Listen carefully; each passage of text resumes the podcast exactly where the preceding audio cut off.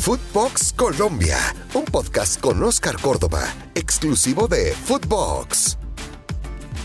En este podcast vamos a tomar entre los dos a esta selección Colombia, analizar lo que hizo durante el partido y sacar nuestras conclusiones y que al final me compartas todos esos detalles a mis redes sociales. Bueno, y por fin se llegó este día, este día que estábamos esperando desde el momento que arrancamos con esta propuesta que se llama Footbox Colombia y es el camino hacia Qatar 2022. Ese camino arrancó contra Bolivia en La Paz y con una propuesta bastante interesante al principio, pero con el, con el pasar de los minutos se fue disolviendo, diluyendo y terminó convirtiéndose en una propuesta algo temerosa. Y sí, créeme que jugar en La Paz no es nada, nada fácil. Por el contrario, es muy complicado, porque uno no sabe cómo se va a levantar, cómo el cuerpo va a asimilar el cambio de altura, fisiológicamente juegan elementos que uno no sabe y no puede manejar. Pero nunca antes un técnico había tenido la oportunidad de preparar este partido con tanto tiempo. De pronto no a aquellos que venían de Europa, pero sí se dio el lujo de convocar un morfociclo o un microciclo. Y si bien alguno de ellos de estos jugadores que tuvieron la oportunidad de estar en esa convocatoria estuvieron en el terreno de juego, creo que no fueron la solución completa para contrarrestar este tema de la altura. Te voy a invitar a que analicemos este partido entre los dos. Vamos a estar de acuerdo en algunos casos y en otros no tan de acuerdo, llámese desacuerdos de alguna manera. Pero creo que vi una Colombia muy preocupada en cuidarse en la parte física, en que el tanque le llegara hasta el último minuto del partido. Y no arriesgaron. Yo quería ver una Colombia que tuviese la pelota, pero le costó mucho hacer pases seguidos, proponer contra el equipo boliviano pero se fue encontrando con una posición muy cómoda. La defensa me parece que estuvo muy bien. Llevó al espacio más retrasado a la selección boliviana y lo obligó a que patearan permanentemente sin ningún tipo de, de claridad o puntería en el momento de encontrar el arco de Ospina. Eso lo llevó hasta el gol. Hasta el gol, porque en el gol me parece que le faltó un cambio más, un revulsivo, un jugador que le permitiera sostener la pelota adelante. Colombia siguió con el mismo esquema, retroceder, reducir espacios y tratar de que Bolivia se siguiera desesperando.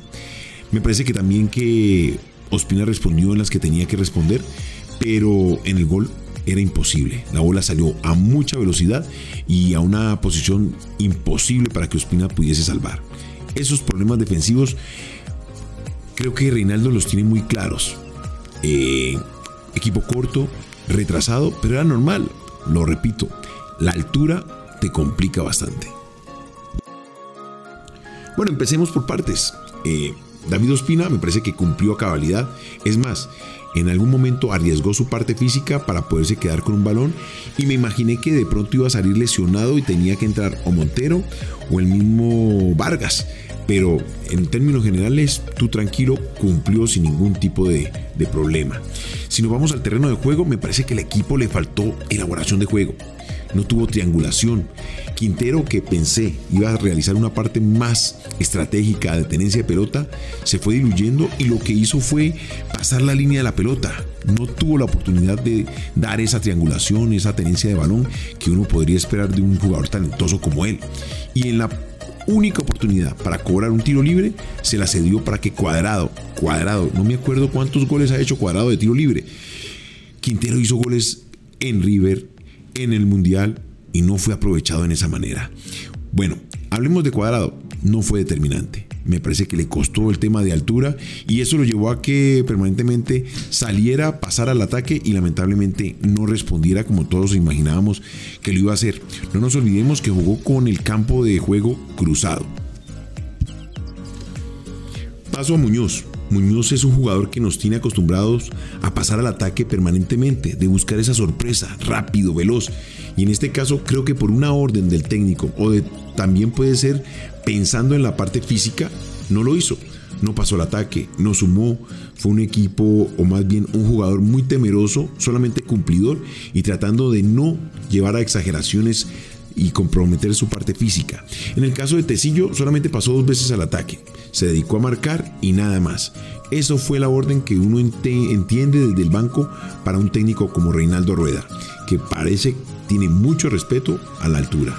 En lo personal, también. Quiero tocar el tema de Luis Díaz, la gran figura de la Copa América. Me parece que Luis equivocó el camino, o más bien su cerebro equivocó el camino entendiendo que el cuerpo no reaccionaba o no daba lo que quería dar en el terreno de juego. Todos tenemos muy claro y fresco ese movimiento que tenía Díaz en el torneo de la Copa América. Agarraba la pelota, salía disparado, control de balón, enganche, encarrar al arquero y gol. En este caso, su cerebro veía una cosa y el cuerpo hacía otra.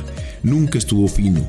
Iba por el balón, lo recuperaba o de pronto un pase de Quintero, que fue el que tengo más claro en la cabeza, arrancó desesperadamente tratando yo creo que de repetir la misma jugada contra Argentina, pero el balón se le quedó atrás. Su cuerpo, su mente iba a una velocidad y lamentablemente su cuerpo iba a otra. Eso lo llevó a que de alguna manera no le diera el, nivel que estábamos esperando y de pronto decepcionara en su presentación.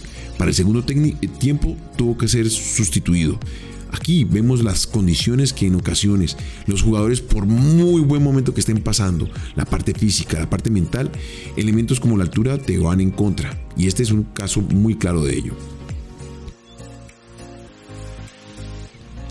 Roger Martínez fue una grata sorpresa. ¿Y sabes por qué es una grata sorpresa? Porque fue el único de los cuatro delanteros que juega en la altura. Y esta se la gana Reinaldo Rueda a todo el mundo. Nadie lo tenía como titular para este partido. Y creo que respondió de forma correcta. Acuérdense, juega en el América de México y respondió con lujo de detalles. En ocasiones un poco sacrificado. ¿Por qué? Porque tuvo que jugar de espaldas, no se supo asociar con Luis Díaz que iba a una velocidad y su cuerpo a otro. Quintero lamentablemente retrocedió mucho para buscar el balón con los volantes y le quita sorpresa en el último cuarto de cancha.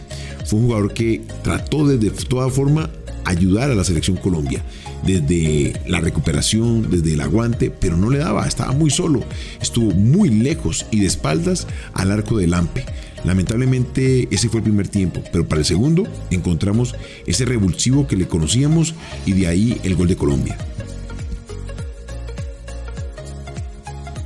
Y voy a hablar un capítulo pequeño de la jugada de gol de Roger Martínez. Y no solamente porque lo hizo, sino por su sacrificio y entrega. Así fue como llegó el gol de Colombia fue hasta el costado, la luchó, la peleó, encaró lateral y central, los dejó en el camino y luego con un poco, un poquito de complicidad del Lampe, pues anotó el gol. Es un jugador que está acostumbrado a jugar en la altura. Ahí lo demostró. Y yo pensaría que si seguía en el terreno de juego iba a ser de igual entrega en cada una de las jugadas, porque le daba el tanque. No nos olvidemos que tenía como opción a Falcao, Borré o Borja. Y en este caso me parece que Reinaldo nos la ganó a todos. En el segundo tiempo vi una Colombia un poco más aguerrida, más irresponsable con ese juego de aguante para no quedarme sin oxígeno. Trató de buscar el arco del Ampe y se encontró con un par de jugadas interesantes, una de ellas del rifle Andrade que entró en el segundo tiempo. Lamentablemente Cuadrado corrió, corrió, corrió, pero desordenadamente y eso no produce ningún tipo de resultado. En ese caso me parece que la entrada de Andrade le ayudó mucho a la selección. Es un jugador de experiencia que si bien era su debut en la selección Colombia, supo manejar claramente la ansiedad y cuando estuvo en el terreno de juego manejó el balón a su criterio, tirándolo hacia atrás, aguante, dándole aire al equipo, porque no siempre hay que ir al frente, hay que regularse para poder entender y sobre todo para que el cerebro sea fresco en el momento de tomar decisiones. Y de las cosas que más me preocuparon, me parece que fue la falta de coordinación de Davison Sánchez con la pelota. Ese era impresionante. Aquí es donde se exalta y se resalta el tema de la adaptación a la cancha, a la velocidad del balón, a la altura. Esa jugada tan extraña donde Davison se voltea y sin mirar a David le devuelve el balón, casi volteándolo sin mirar a ver y lo sobró. Que gracias a Dios y por fortuna la pelota iba a unos metros desviado del arco de Colombia. O si no, era autogol y no sé qué tanto hubiese destrozado la confianza de, de Davison, que si bien todo el partido tuvo muchos problemas con el balón, con la esférica, no pudo adaptarse a la velocidad de este y lo único que pudo hacer y atinar fue rechazar la pelota de cabeza por donde venía con la pierna, con la, la, rodilla, con el pecho. Esa fue la última o la única premisa que tuvo para poder contrarrestar. fue el jugador que creo yo le costó más el tema de la altura. Se veía por toda parte que no estaba totalmente consolidado en su juego de velocidad y explosión. En cuanto a Oscar Murillo, me quito el sombrero pero también es otro de los que juega en altura, juega en Pachuca. Es un jugador que fue claro, consistente, correcto en cada una de las actuaciones. Fue el corrector de estilo de la selección, porque en este caso me parece que a Barrios le faltó, le faltó un poco. Tan es así que en el segundo tiempo tuvo que salir sustituido porque no le daba el tanque. Otro que nos tiene acostumbrados a su despliegue físico y que lamentablemente la altura le pegó. Mateo Uribe también no fue ese jugador que todos esperábamos de la Copa América revulsivo y creo que es por eso. Esos desplazamientos largos les cuesta a este tipo de jugadores cuando no tienen el tiempo de adaptarse. Un capítulo más de lo que es la altura. Ahora a mirar lo que va a ser la próxima